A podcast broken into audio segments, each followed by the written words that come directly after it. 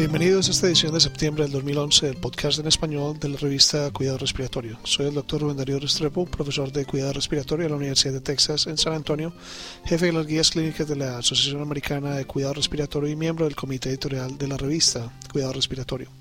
Este podcast llega a ustedes gracias a la colaboración del kinesiólogo licenciado Gustavo Holguín, jefe de kinesiología del Hospital Pediátrico Juan P. Garrahan en Buenos Aires, Argentina, terapista respiratorio certificado y fellow internacional de la Asociación Americana de Cuidado Respiratorio, y también del kinesiólogo licenciado Rodrigo Dasmejeria, terapista respiratorio certificado de la Universidad de la Unidad de Paciente Crítico Pediatría de la Universidad Católica de Chile y fellow internacional de la Asociación Americana de Cuidado Respiratorio.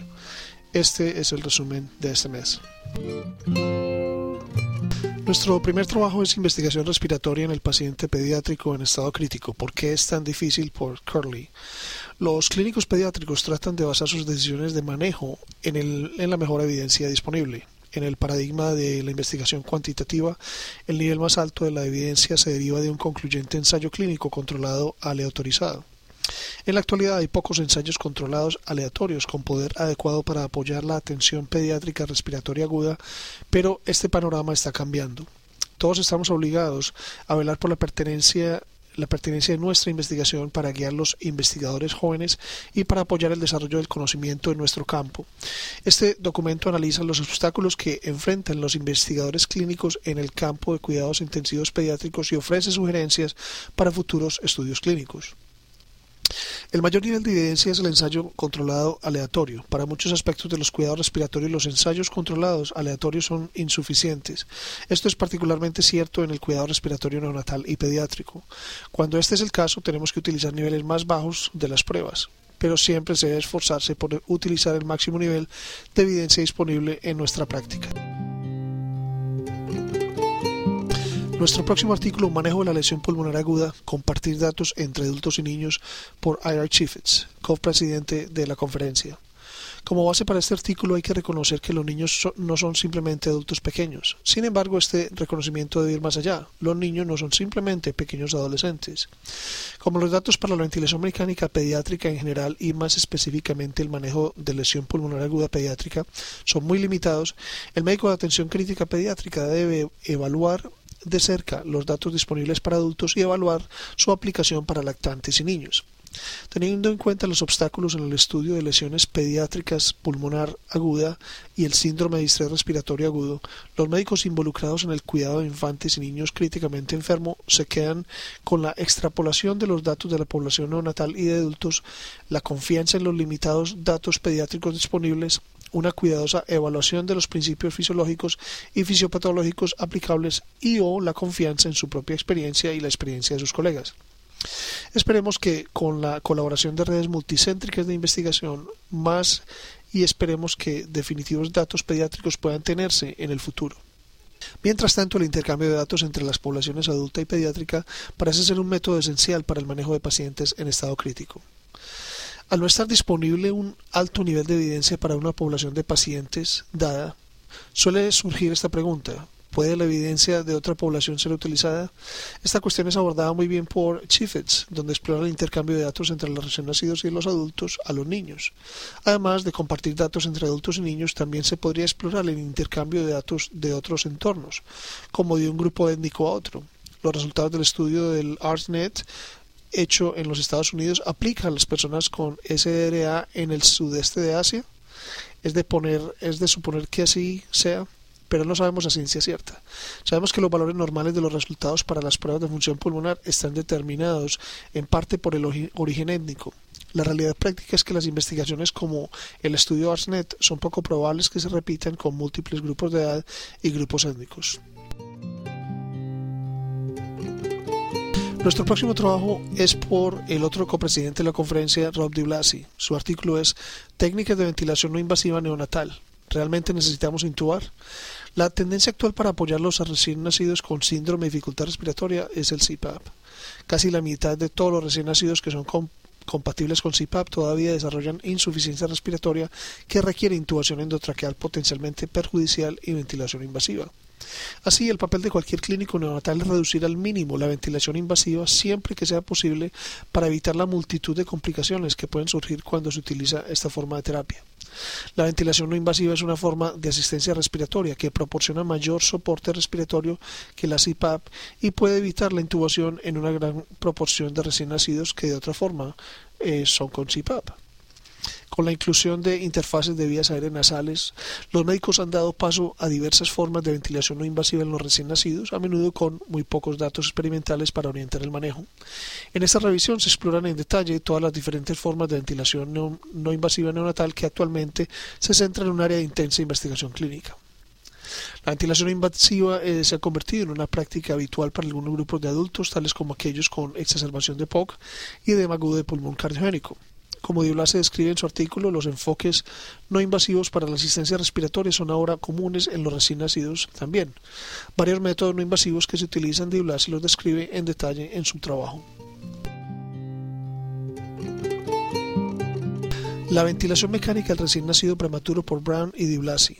Aunque la tendencia en la unidad de cuidados respiratorios intensivos neonatales es el uso de ventilación no invasiva siempre que sea posible, la ventilación invasiva sigue siendo a menudo necesario para apoyar recién nacidos prematuros con enfermedad pulmonar. Muchos modos de ventilación y diferentes estrategias de ventilación están disponibles para ayudar en la optimización de la ventilación mecánica y la prevención de la lesión pulmonar inducida por el ventilador.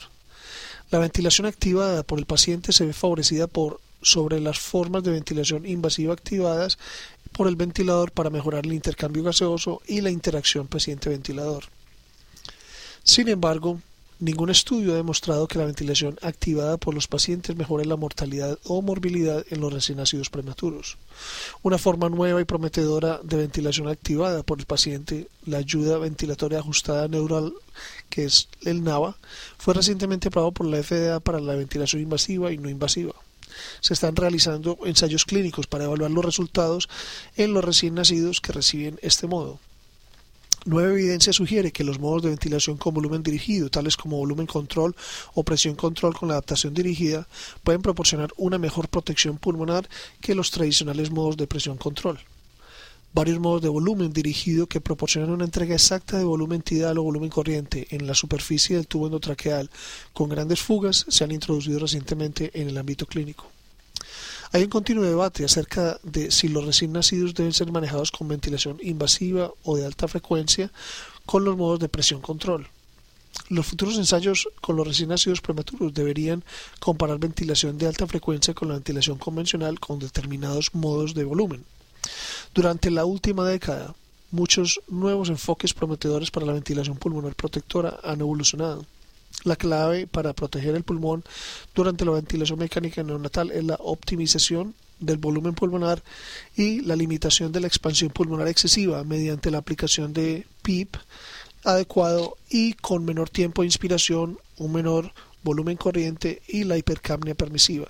Este documento examina los modos de ventilación neonatales nuevos y conocidos y las estrategias y además evalúa su impacto en los resultados neonatales. Hay una serie de controversias relacionadas con la ventilación mecánica invasiva en el recién nacido y estos están muy bien tratados en este documento. La ventilación activada por el paciente y con ventilación a volumen objetivo no eran posibles en esta población de pacientes hasta hace poco. Aunque la ventilación oscilatoria de alta frecuencia ha estado disponible durante muchos años, sigue habiendo controversias que rodean su uso. Independiente del método utilizado, una estrategia de ventilación de protección pulmonar es clave. Avances en el manejo de la hipertensión pulmonar pediátrica por Oishi y sus colegas.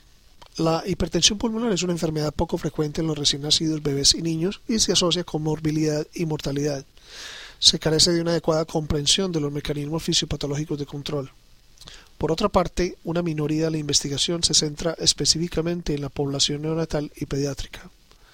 Aunque las opciones terapéuticas se han incrementado en las últimas décadas, siguen siendo limitadas.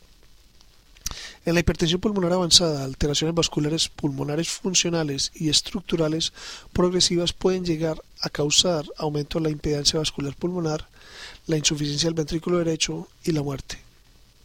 El manejo incluye la prevención y o el tratamiento de la vasoconstricción pulmonar activa con el apoyo de la función del ventrículo derecho, el tratamiento de la enfermedad de base si es posible y la promoción de la remodelación regresiva de los cambios estructurales vasculares y pulmonares. La mayoría de las terapias disponibles actualmente aumenta o inhiben los factores o mediadores de la cascada de señalización hacia abajo, que se originan en el endotelio vascular pulmonar. Estas vías incluyen monofosfato de guanosina, óxido nítrico cíclico, prostaciclina y endotelina 1. La capacidad de revertir los cambios estructurales avanzados sigue siendo un objetivo aún no alcanzado. Este artículo revisa la epidemiología, la fisiología, la fisiopatología, los tratamientos actuales y las terapias emergentes relacionadas con la hipertensión pulmonar neonatal y pediátrica. Aunque la hipertensión pulmonar es una enfermedad poco, frecuente, se asocia con morbilidad y mortalidad pueden ser un factor importante en la insuficiencia respiratoria en los recién nacidos, niños y adultos. El tratamiento de la hipertensión pulmonar aguda consiste en el uso de inhalación de vasodilatadores pulmonares, como comentaremos más adelante en este tema por Gentile.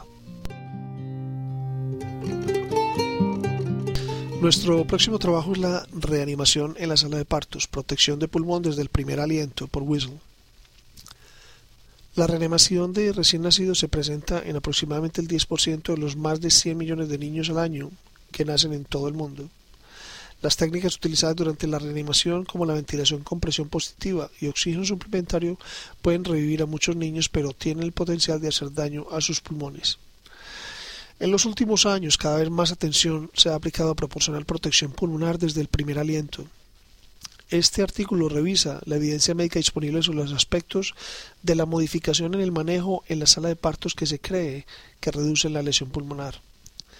Este incluye FIO2 menor de 100%, el uso precoz de CPAP y PIP, optimización de la presión y o el volumen durante la ventilación mecánica, inflaciones sostenidas, necesidad y la oportunidad del tratamiento con surfactante, y el manejo de las vías respiratorias del meconio en el líquido amniótico.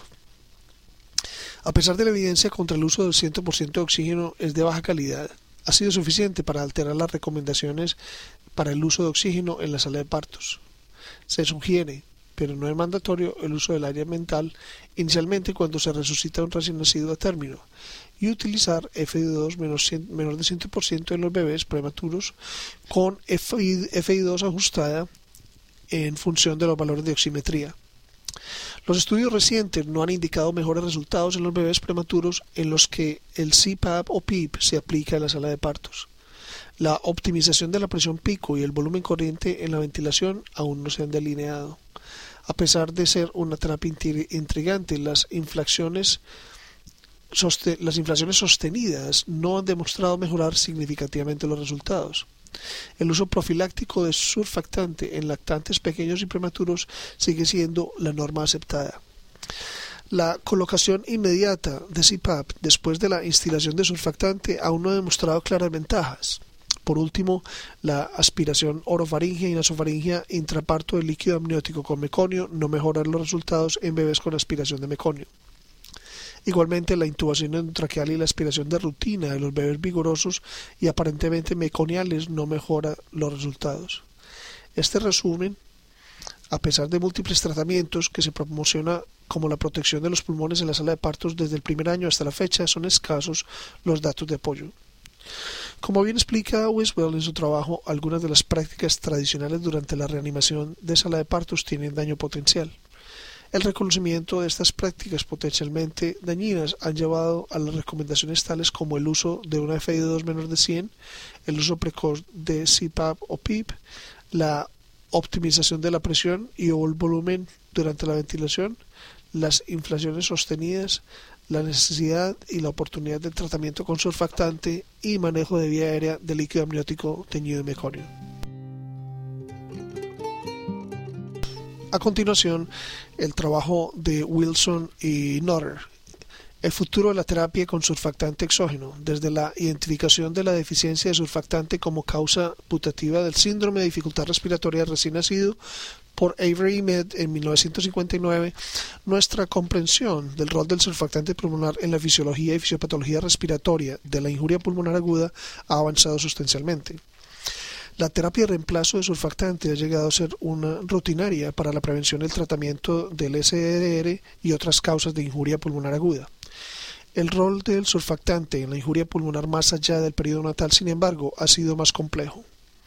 La deficiencia relativa del surfactante, la disfunción y la inhibición de la producción contribuyen a la fisiología distorsionada que se le ve en, el, en la ayuda en el daño pulmonar agudo o distrés respiratorio agudo. Consecuentemente, con esto el surfactante exógeno parece ser una terapia plausible, plausible que ha probado ser menos efectiva en pacientes con ARDS y ALI que en el síndrome de dificultad respiratoria neonatal, donde la simple deficiencia es la causa. Esta falla puede estar relacionada con un número de factores como surfactantes farmacológicamente inadecuados, con un número de factores como la distribución de la droga, una dosis insuficiente, una entrega inadecuada o simplemente una incapacidad de la droga para impactar suficientemente la fisiopatología de base de daño pulmonar agudo o del ARDS o del SDRA. Estudios en animales y en humanos sugieren que los tipos de daño pulmonar agudo directo, como la aspiración o neumonía, pueden ser más respondedores al surfactante que las injurias pulmonares indirectas, como la sepsis o la pancreatitis. Más estudios en animales son necesarios para mayor claridad en los aspectos de composición de droga, tiempo de administración y entrega y dosis antes de ensayos clínicos en humanos, como los resultados de ensayos en humanos que hasta la fecha han sido inconsistentes y decepcionantes, en gran medida.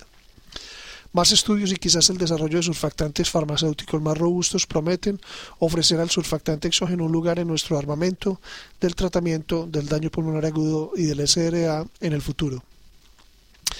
La terapia de reemplazo con surfactante es usada rutinariamente para el tratamiento del estrés respiratorio no natal. Sin embargo, la evidencia que apoya el uso de surfactante en niños y adultos con SRA es mucho menos robusta. De hecho, los ensayos clínicos aleatorios y controlados hasta la fecha en adultos con ARDS o SRA han sido negativos. Volviendo al trabajo de Chiefets, quizás esta sea un área donde los datos de neonatos no pueden ser comparados con adultos. Gases médicos inhalados, más que respirar que solo oxígeno por Gentile. La mezcla de oxígeno y nitrógeno es usualmente suficiente para conseguir objetivos terapéuticos para soportar el intercambio gaseoso.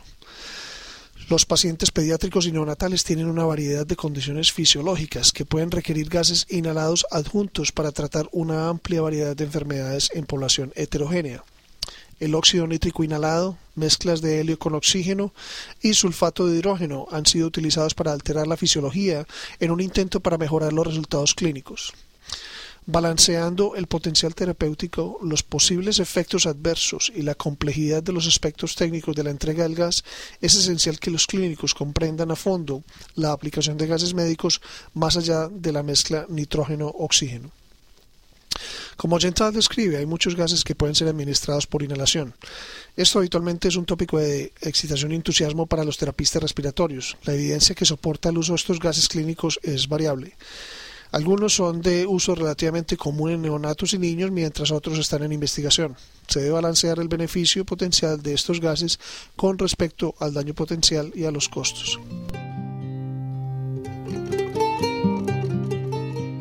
Ahora tenemos el trabajo de revisión Asma 2015 y más allá por Myers y Tomasio. El asma es una enfermedad inflamatoria crónica de la vía aérea de causa multifactorial. El conocimiento del asma como un desorden inflamatorio ha sido fundamental en la definición global de la misma.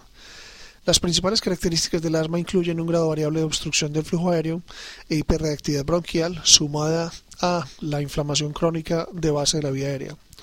Esta condición basal de inflamación crónica de la vía aérea contribuye sustancialmente a la hiperreactividad de la vía aérea, limitando el flujo aéreo, síntomas respiratorios y cronicidad de la enfermedad. Sin embargo, esta condición basal de inflamación crónica de la vía aérea tiene implicaciones en el diagnóstico, manejo y potencial prevención de la enfermedad. Esta revisión de asma para la comunidad de terapia respiratoria resume estos avances como las cosas a corto plazo, incluyendo epidemiología del asma, historia natural, causas y patogenia. Este trabajo también provee una visión sobre el diagnóstico y las estrategias de monitorización apropiadas para el asma, farmacología y nuevas terapias para el futuro. como también estrategias de manejo relevantes del asma aguda y ambulatoria, además de una breve revisión de enfoques educativos. El cuidado del paciente con asma es un aspecto fundamental en la práctica de la terapia respiratoria. Esta es una revisión escrita muy completa de los avances recientes en el cuidado del paciente con asma, como también una actualización en epidemiología del asma, historia natural, causa y patogenia. Esta debería ser leída por cada terapista respiratorio envuelto en el cuidado de pacientes con asma. Aerosolterapia pediátrica, nuevos dispositivos y drogas por Bruce Rubin. Los pulmones y las vías de conducción son portales ideales para la administración de drogas. La vía aérea es fácilmente exequible por inhalación oral o nasal. La vía aérea y la superficie alveolar es, es bastante larga, permitiendo dispersión de drogas y muchas drogas no cruzan la barrera alveolo-capilar, permitiendo el uso de altas dosis de drogas para que se utilicen en forma tópica para la enfermedad de vía aérea que no serían prácticas con la, con la administración sistémica. Por otra parte, el depósito alveolar de drogas permite una rápida absorción en la circulación pulmonar e ida al corazón izquierdo con distribución sistémica, sobrepasando el tracto gastrointestinal y la, inactivación hepática. Recientemente ha habido un, festín de nuevos dispositivos y drogas para aerosolterapia que prometen la entrega efectiva de una increíble variedad de medicamentos más allá de los inhaladores de dosis medida y medicamentos para el asma. Este trabajo es la continuación lógica del trabajo de asma de Myers. Sin embargo, como comenta Rubin, la aerosolterapia ahora es mucho más que solo terapia broncodilatadora. Hay una gran cantidad de nuevas fórmulas y dispositivos disponibles para aerosolterapia. Es imperativo que los terapistas respiratorios conozcan estas, estas fórmulas y el uso de estos dispositivos, ya que a menudo cae en los hombros del terapista proporcionar la educación necesaria al paciente. El siguiente trabajo es de Walsh y colegas, mantenimiento y limpieza de la vía aérea pediátrica en el intensivo, cómo mantenerse fuera del problema. El mantenimiento, la limpieza de la vía aérea y los principios de aplicación tradicional son similares para pacientes neonatales, pediátricos y adultos. Sin embargo, hay diferencias en la fisiología y fisiopatología entre niños y adultos que limitan la aplicación de rutinas derivadas de las técnicas de limpieza usadas en adultos y los pacientes pediátricos. Este trabajo se, se, enfoca en las técnicas de limpieza de vía aérea y mantenimiento en los pacientes pediátricos con enfermedad pulmonar aguda, especialmente las usadas en el ambiente hospitalario. Características predominantes durante la exacerbación y las diferencias en los procesos fisiológicos únicos para lactantes y niños. Uno de los elementos básicos del cuidado respiratorio ha sido la fisioterapia respiratoria y el drenaje postural. Muchas técnicas nuevas han evolucionado pero pocos han demostrado eficacia verdadera en la población pediátrica. Mucho de esto es debido probablemente a la habilidad limitada de evaluar resultados y o escoger una modalidad por enfermedad o edad específica. Las técnicas de limpieza de vía aérea consumen una cantidad de tiempo y equipo sustancial.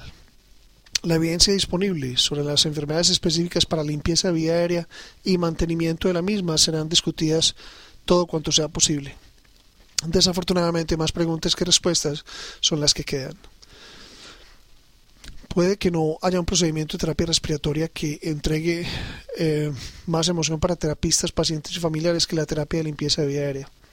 Si bien nadie discute el valor de la limpieza de la vía aérea, desafortunadamente no hay disponibles niveles de evidencia altos para guiar la selección de la terapia específica para un paciente individual. Así es que la selección de la terapia a menudo se basa en decisión clínica del paciente o de la familia a la cual el paciente es adherente.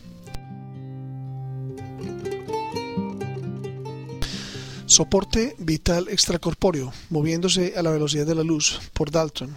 El soporte vital extracorpóreo o ECMO, o membrana de oxidación extracorpórea, como también es conocido, ha sido usado para apoyar alrededor de 45.000 pacientes hasta la fecha. La sobrevida total es de 62%. Después de muchos años de no haber cambios en equipos ni tecnología, hay una ráfaga reciente de nuevas bombas, cánulas y oxigenadores disponibles para el uso de ECMO.